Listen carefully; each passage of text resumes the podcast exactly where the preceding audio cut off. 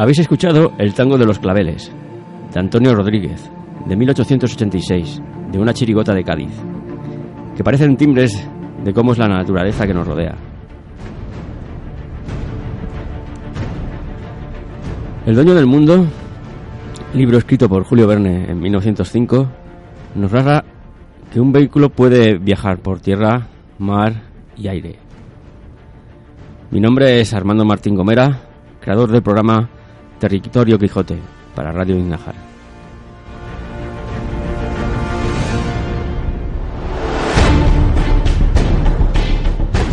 Las puertas del siglo XX parecen estar hechas de grandes proyectos constructivos.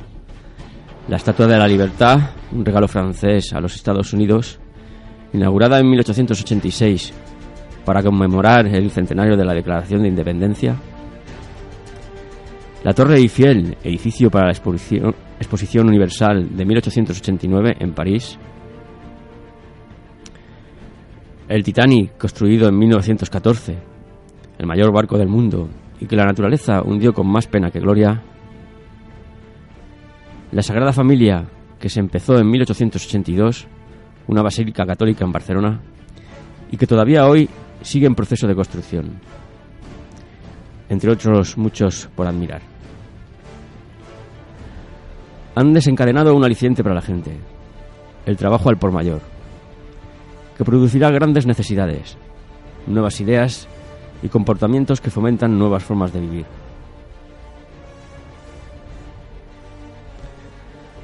En los bancos no solo se guarda el dinero, sino que se va a gestionar y especular con la bolsa, generando fórmulas de un lenguaje económico para todo tipo de proyecto beneficioso o no.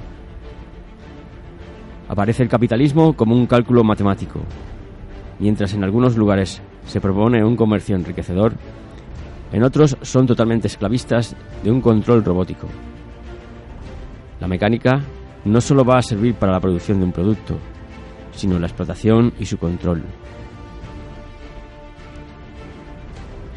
Los estudios sobre todo conocimiento van a desencadenar una presión mediática.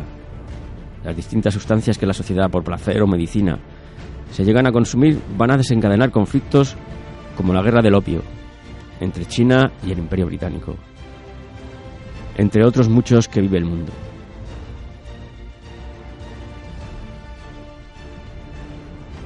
Los Juegos Olímpicos, el fútbol, el deporte, serán impulsores de nuevas formas de ocio y diversión.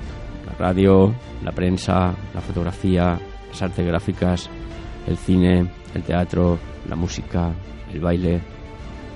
Junto con la emancipación de la mujer, parece que sea incluida en la misma igualdad que el hombre, como el poder votar o tener presencia en distintos espacios del poder sociales, realeza es un hecho en Inglaterra y sobre todo en los estudios, donde el acceso difícil se consigue gracias a altas calificaciones estar encasillada en esa vida recluida.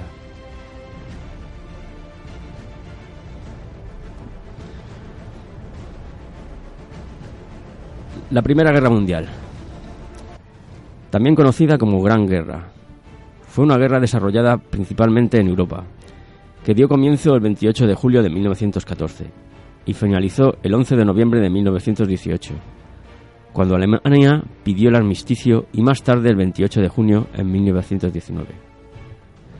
Los países en guerra firmaron el Tratado de Versalles, hasta el comienzo de la Segunda Guerra Mundial.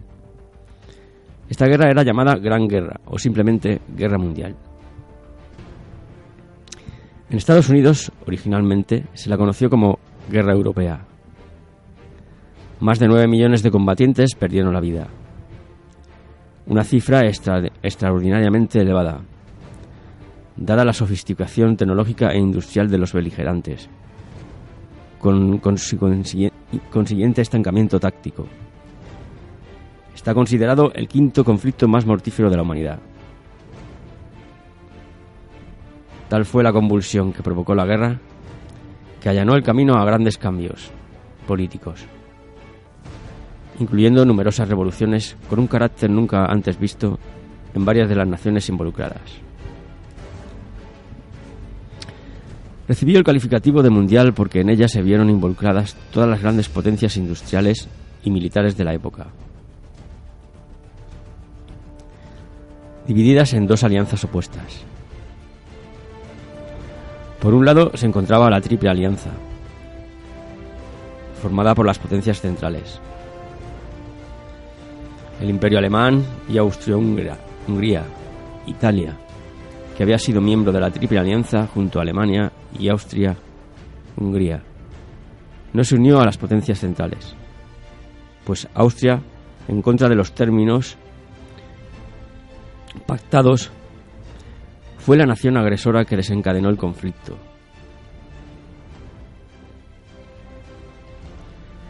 Por otro lado, se encontraba la Triple Entente, formada por el Reino Unido, Francia y el Imperio Ruso.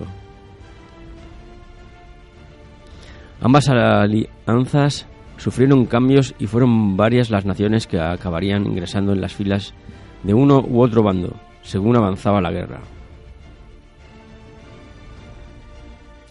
Italia, Japón y Estados Unidos se unieron a la Triple Entente, mientras el Imperio Otomano y Bulgaria se unieron a las potencias centrales.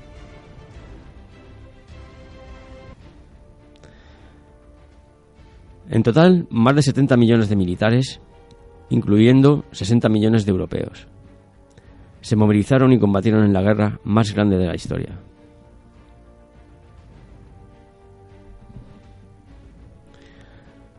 Aunque el imperialismo que venían desarrollando desde hacía décadas las potencias involucradas fue la principal causa subyacente, el detonante del conflicto se produjo el 28 de junio de 1914, en Sarajevo, con el asesinato del archiduque Francisco Fernando de Austria. Su verdugo fue Gaurilo Prince, un joven nacionalista serbio. Este suceso desató una crisis diplomática cuando Austria-Hungría dio un ultimátum al reino de Serbia y se invocaron las distintas alianzas internacionales forjadas a lo largo de las décadas anteriores. En pocas semanas, todas las grandes potencias europeas estaban en guerra y el conflicto se extendió a muchas otras áreas geográficas.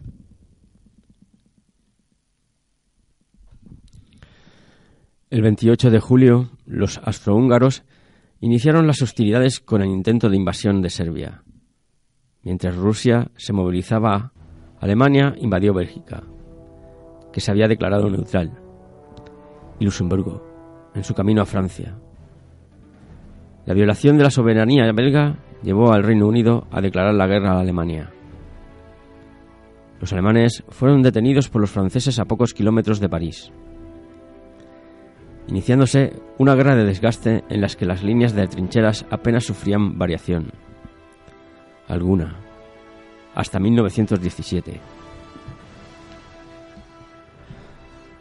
Este frente es conocido como Frente Occidental. En el Frente Oriental, el ejército ruso logró algunas victorias frente a los austrohúngaros, pero fueron detenidos por los alemanes en su intento de invadir Prusia Oriental. En noviembre de 1914, el Imperio Otomano entró en la guerra, lo que significó la apertura de distintos frentes en el Cáucaso, Mesopotamia y el Sinaí. Italia y Bulgaria se unieron a la guerra en 1915, Rumanía en 1916 y Estados Unidos en 1917.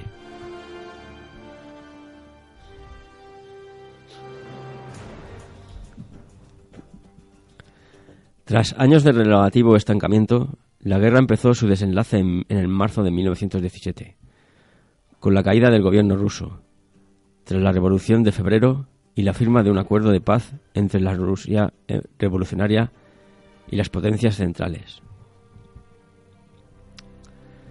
Tras la célebre Revolución de Octubre en marzo de 1918,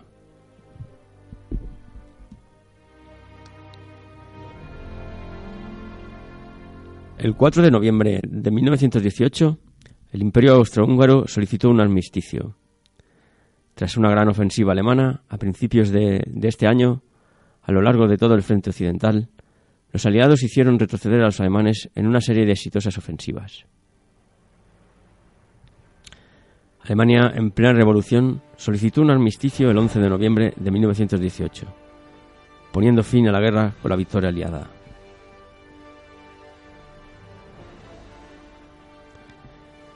Tras el fin de la guerra, cuatro grandes imperios dejaron de existir. El alemán, ruso, austrohúngaro y otomano. Los estados sucesores de los primeros perdieron una parte importante de sus antiguos territorios, mientras que los dos últimos se desmantelaron.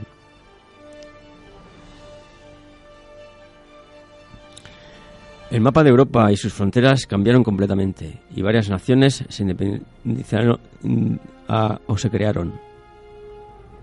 A lo largo de la Primera Guerra Mundial también se fraguó la Revolución Rusa, que concluyó con la creación del primer Estado autodenominado socialista de la historia, la Unión Soviética. Se fundó la Sociedad de Naciones, con el objetivo de evitar que un conflicto de tal magnitud se volviera a repetir.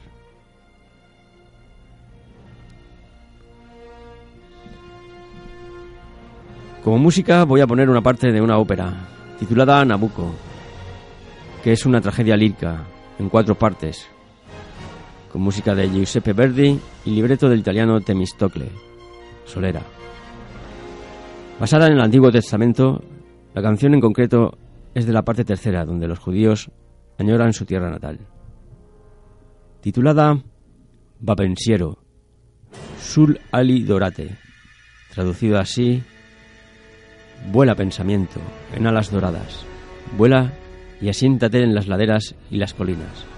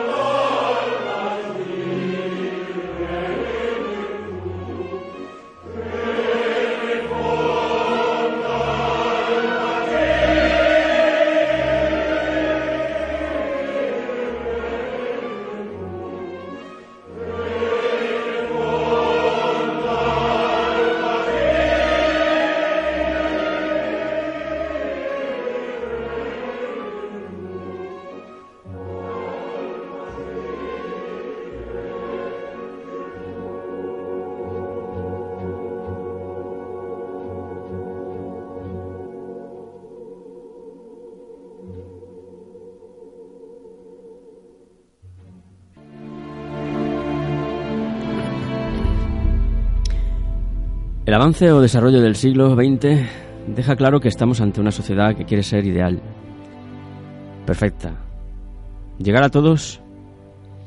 El cómo, solo los distintos estudios sociales, escolares, particulares, privados, militares, universitarios, religiosos, laborales, etcétera, que se generan en la misma sociedad hace posible esa creencia. Las relaciones que se establecen entre grupos humanos van a ser la balanza como indicador de la dirección a seguir. Y ahora voy a leer la continuación del Quijote, donde la dejé de la primera parte, que dice así. Con estas y semejantes razones perdía el pobre caballero el juicio, y desvelábase por entenderlas, y desentrañarles el sentido, que no se lo sacara, ni las entendiera el mismo Aristóteles, si resucitara para solo ello. No estaba muy bien con las heridas que don Belianis daba y recibía, porque se imaginaba que por grandes maestros que le hubiese curado, no dejaría de tener el rostro y todo el cuerpo lleno de cicatrices y señales pero con todo alabada en su autor aquel acabar su libro con la promesa de aquella inacabable aventura. Y muchas veces le vino deseo de tomar la pluma y darle fin al pie de la letra como allí se promete.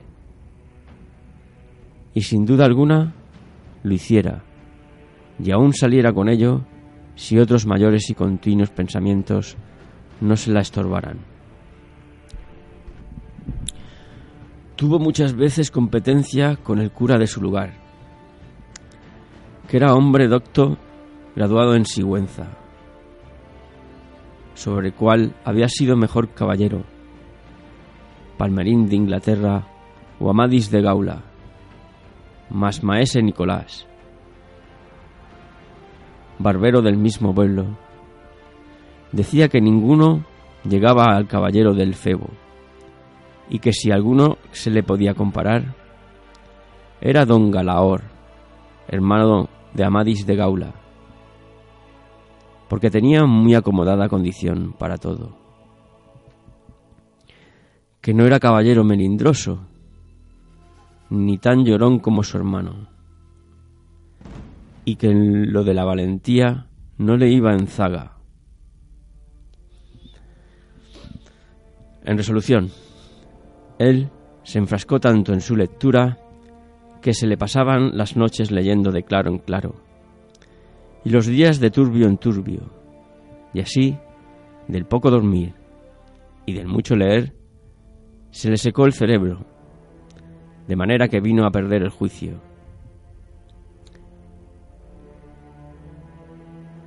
Llenósele la fantasía de todo aquello que leía en los libros así de encantamientos como dependencias, batallas, desafíos, heridas, requiebros, amores, tormentas y disparates imposibles. Y asentándosele del todo modo en la imaginación, que era verdad toda aquella máquina de aquellas soñadas invenciones que leía que para él no había otra historia más cierta en el mundo, decía él, que el Cid Ruiz Díaz había sido muy buen caballero, pero que no tenía que ver con el caballero de la ardiente espada, que de solo un revés había partido por medio dos fieros y descomunales gigantes. Mejor estaba con Bernardo del Carpío, porque en Roncesvalles había muerto a Roldán el Encantado, valiéndose de la industria de Hércules, cuando ahogó a Alteo, el hijo de la tierra, entre los brazos. Decía mucho bien del gigante Morgante, porque con ser de aquella generación gigantesca, con todos sus soberbios y descomedidos, él solo era afable y bien criado pero sobre todos estaban bien en Reinaldos de Montalbán. Y más cuando le veía salir de su castillo y robar cuantos topaba, y cuando Allende robó aquel ídolo de Mahoma, que era todo de oro, según dice su historia, diera él por dar una mano de coces al traidor de Galalón, al ama que tenía y aún a su sobrina de añadidura. En efecto, rematado ya su juicio, vino a dar en el más extraño pensamiento que jamás dio loco en el mundo, y fue que le pareció convenible y necesario, así para el aumento de su honra como para el servicio de su república. Hacerse caballero andante e irse por todo el mundo con sus armas y caballo a buscar las aventuras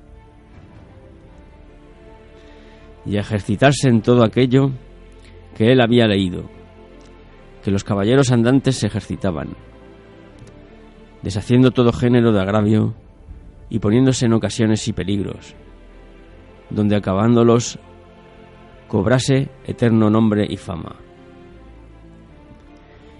Imaginábase el pobre ya coronado por el valor de su brazo por los menos del imperio de Trapisonda. Y así, con estos tan agradables pensamientos, llevado del extraño gusto que en ellos sentía, se dio priesa a poner en efecto lo que deseaba.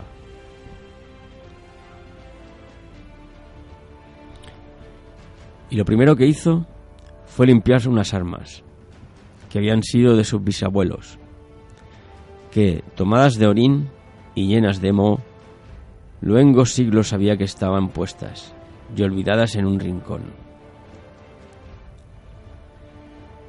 Limpiólas y aderezólas lo mejor que pudo, pero vio que tenían una gran falta, y era que no tenía celada de encaje, sino morrión simple. Mas a esto suplió su industria, porque de cartones hizo un modo de media celada, que encajada con el morrión hacía una apariencia de celada entera. Es verdad que para probar si era fuerte y podía estar el riesgo de una cuchillada, sacó su espada y le dio dos golpes, y con el primero y en un punto deshizo la que había hecho en una semana. Y no dejó de parecerle mal la facilidad con que le había hecho pedazos.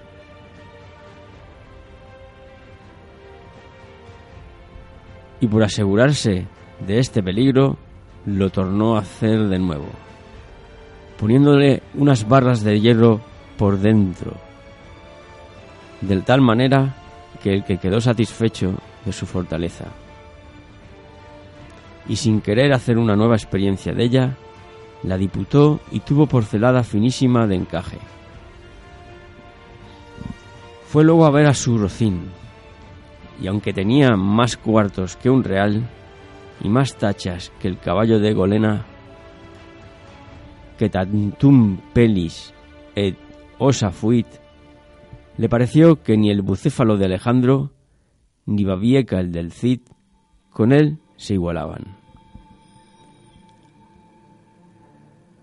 Cuatro días se le pasaron en imaginar qué nombre le pondría, porque, según se decía él, a sí mismo, no era razón que caballo de caballero tan famoso y tan bueno él por sí estuviese sin nombre conocido. Y así procuraba acomodársele, de manera que declarase quién había sido. antes que fuese de caballo andante, y lo que era entonces, pues estaba muy puesto en razón, que mudando su señor estado, mudase él también el nombre, y le cobrase famoso y destruendo, como convenía a la nueva orden y al nuevo ejército que ya profesaba. Y así, después de muchos nombres que formó, borró y quitó, añadió deshizo y tornó a hacer en su memoria e imaginación, al fin le vino a llamar Rocinante, Nombre a su parecer alto, sonoro y significativo, de lo que había sido cuando fue Rocín, antes de lo que ahora era, que era antes y primero de todos los rocines del mundo. Puesto nombre y en tan a su gusto a su caballo, quiso ponérsele a sí mismo, y en este pensamiento duró otros ocho días, y al cabo se vino a llamar Don Quijote, de donde, como queda dicho, tomaron ocasión los autores de esta tan verdadera historia, que sin duda se debía a la llamar Quijada, y no Quesada, como otros quisieron decir. Pero acordándose que el valeroso Amadís no sólo se había contentado con llamarse Amadís a secas, sino que añadió el nombre de su reino y patria, para hacerla famosa y se llamó Amadis de Gaula.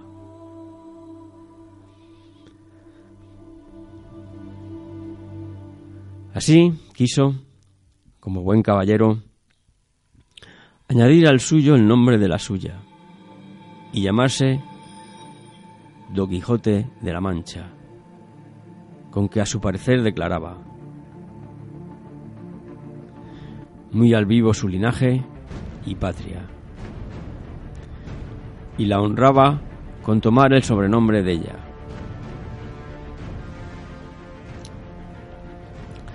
Limpias, pues, sus armas, hecho del morrón celada, puesto nombre a su rocín, y confirmándose a sí mismo, se dio a entender que no le faltaba otra cosa, sino buscar una dama de quien enamorarse.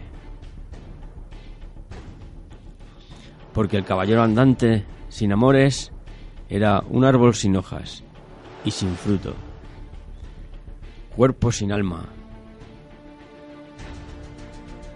Decíase él,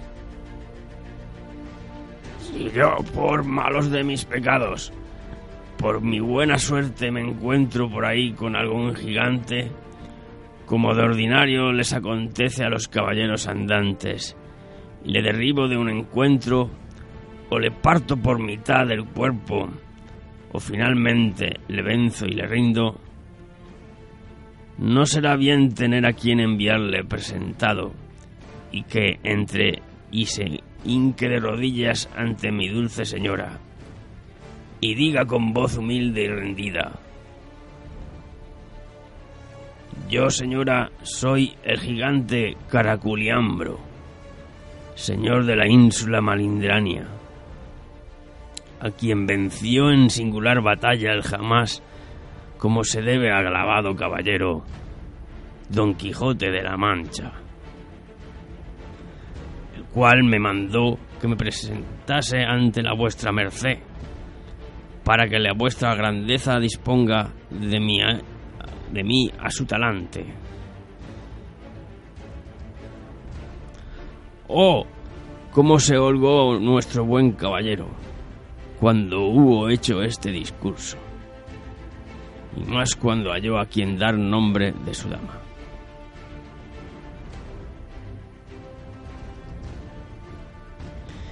Y fue a lo que se cree que un lugar cerca del suyo había una moza labradora de muy buen parecer, de quien un tiempo anduvo enamorado. Aunque según se entiende, ella jamás lo supo, ni se dio cata de ello. Llamábase Aldonza Lorenzo, y a ésta le pareció ser bien darle título de señora de sus pensamientos. Y buscándole nombre que no desdijese mucho del suyo, y que tirase y se encaminase al de princesa y gran señora, vino a llamarla Dulcinea del Toboso, porque era natural del Toboso, nombre a su parecer músico y peregrino, y significativo como todos los demás que a él y a sus cosas había puesto. Y aquí finaliza la primera parte del Quijote. Y me despido hasta el próximo programa con una chirigota de 1905, también de Antonio Rodríguez, Los duros antiguos, y así promocionar los carnavales que tenemos encima.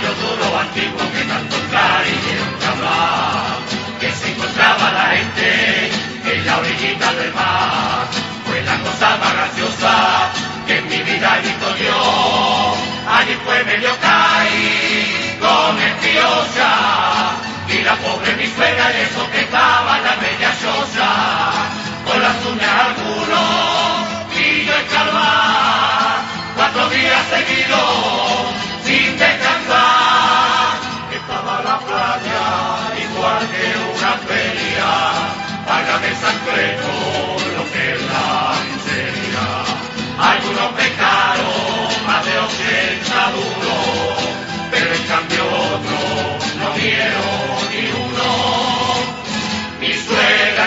Estuvo allí una semana, escarbando por la tarde, de noche por la mañana, perdió la uña y el pelo, aunque bien poco tenía, siempre le coge los lo que cogió una pulmonía, y en el patio de la palma está cavando de aquel día.